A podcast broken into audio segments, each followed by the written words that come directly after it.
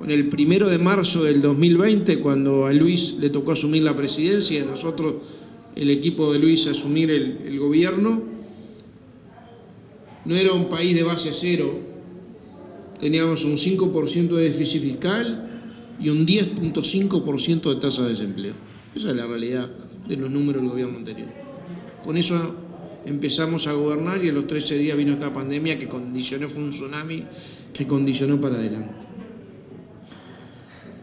Obviamente estamos en una etapa bien diferente. Nosotros definimos durante todo este proceso ser transparentes en la información, dar la cara, hacernos cargos de las decisiones, de los aciertos y de los errores y de algunas decisiones que en algunos momentos fueron obviamente criticadas por muchos, entre otras cosas por la oposición. Recuerdan la cuarentena obligatoria, nosotros apostando siempre a tratar de los cuidados, la libertad, donde la perilla sanitaria era más importante, pero también había otras perillas que había que tratar de resguardar, como la, la social y la económica. Un gobierno que, que además le puso la cara a la situación, generó lo que en unas crisis yo creo que la gente más valora, que es amparo y certidumbre, certezas.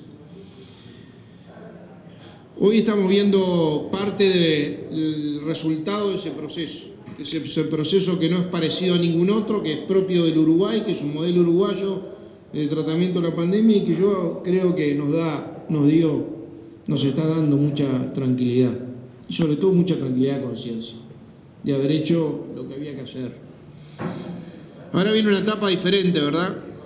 La etapa de, la agenda del gobierno, de las inversiones, parte de la reunión que tenemos hoy tiene que ver con eso, de los anuncios que hay, va a haber de inversiones, de generación de empleo, de tomar una serie de medidas para, para hacer posible aquello que la gente esperó y por lo cual decidió cambiar y nos puso hace casi un año y medio, casi un poco más de un año y medio, en noviembre del 19 la, mochila de la responsabilidad del cambio, cuando muchos veían posible después de 15 años el poder absoluto, de mayoría absoluta, bueno, cambiar eh, la resignación por ilusión y mucho que había de frustración por, por esperanza.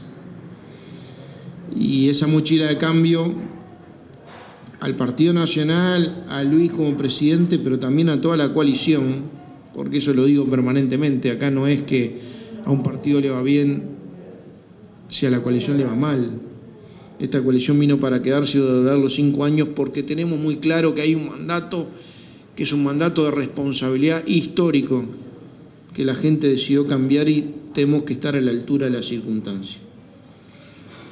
Y el desafío que tenemos por delante, el político, el más temprano que tarde, va a ser el, el referéndum, por una buena ley, por una ley que ya empezó a generar efectos y que nosotros le vamos a ir a explicar a la gente. Parte de la reunión de hoy tenía que ver con generar un comando y una serie de cosas, de decirle que la ley, la LUC generó efectos, en seguridad generó efectos, en relaciones laborales vinculados a los piquetes y a las ocupaciones generó efectos, en el régimen de adopciones ya generó efectos y que no queremos retroceder y nosotros no vamos a retroceder. Y vamos a dar la batalla cívica para defender lo que consideramos una buena ley. Pero además lo vamos a hacer aun cuando el Frente Amplio quiera hacer de esto un plebiscito a favor o en contra del gobierno, porque estamos orgullosamente defensores de este gobierno. Estamos muy orgullosos del gobierno que tenemos. Es más, ustedes saben que va a haber como dos niveles. Por un lado va a ser el gobierno, que va a trabajar sobre los artículos 135 que impugnan, si llegan las firmas. Y después va a haber todo un andamiaje, un granaje, engranaje partidario, ¿verdad? Que tiene que ser territorio, va a ser ese debate ciudadano en la mesa del boliche, en la cola de los jubilados, en los cumpleaños, sobre la, sobre la ley de urgente consideración sobre la luz. Y ese es el debate más lindo que tenemos, porque estamos con nuestra gente, con nuestra militancia desesperada por salir con el pecho orgulloso a la cancha a demostrar que hicimos bien en cambiar la realidad y votar un cambio en el Uruguay.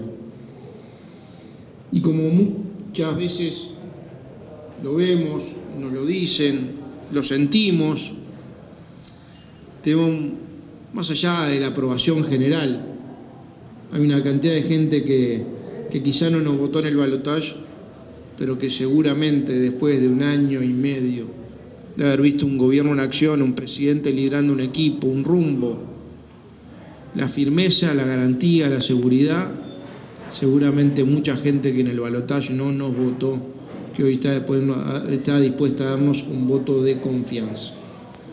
Y el primer voto de confianza tiene que ver con la ley de urgente consideración, porque obviamente el, el Frente Amplio seguramente haga de esto o vaya a intentar hacer un plebiscito eh, contra el gobierno. Y bueno, a eso vamos. A, hacer, a que no nos condicione la agenda de gobierno, vamos a hacer lo que hay que hacer. En este momento no se hace ni lo que se quiere, lo que se puede hacer lo que se debe. Que gobernar con la agenda de gobierno y paralelamente vamos a defender una buena ley para la sociedad que ya tuvo los efectos positivos y que la gente, estoy seguro, la va a valorar y no va a estar dispuesta a ir para atrás. Así que en esa tarea, en las dos, en la de promocionar las cosas de, buenas del gobierno, en defender una buena ley como la LUC y en hacernos aquellas oportunidades de mejora con críticas constructivas para generar un mejor gobierno todos los días, es que la red nacionalista de Dile de todo el país quizás el mejor instrumento, el más territorial, pero sobre todo el más flexible para, para llegar más rápido a quienes tienen que escuchar una voz en nombre del Gobierno Nacional. Sobre todo porque este proceso, si hacemos lo que hay que hacer y somos conscientes de que había mucho prejuicio, pero había mucha expectativa en el noviembre del 2019 ante un balotaje, ante un cambio. Estábamos muy acostumbrados, yo 15 años de legislador, 10 diputado y 5 de senador, siempre acostumbrado a perder toda la votación. Como dice Luis, en broma, a jugar como nunca y perder como siempre. Porque sí que nos aplicaron la mayoría a rajatabla, aplanadora. Y era la concentración absoluta del poder. Bueno, hoy en un partido político. Hoy la gente dio la chance de cambiar, la gente nos puso la responsabilidad en la mochila, la gente confió y tenemos todos, empezando por el presidente de la República y terminando por el concejal del pueblito más chiquito del Uruguay, que sea parte y se sienta parte de este gobierno, eh, tenemos la responsabilidad de, de dar la cara de dejar el alma, de sentirnos parte. Y el único derecho que no tenemos es a fracasar.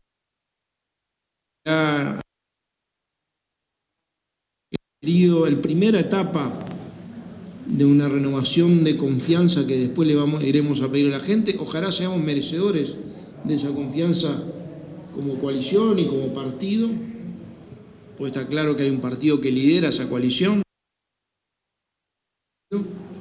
y que estamos aceitando los mecanismos de, trabajo, de coordinación y sobre todo de presentación de propuestas y de proyectos. El único derecho que no tenemos, después de toda esa confianza y después de 15 años de gobierno de Frente Amplio, el único derecho que no tenemos es a fracasar.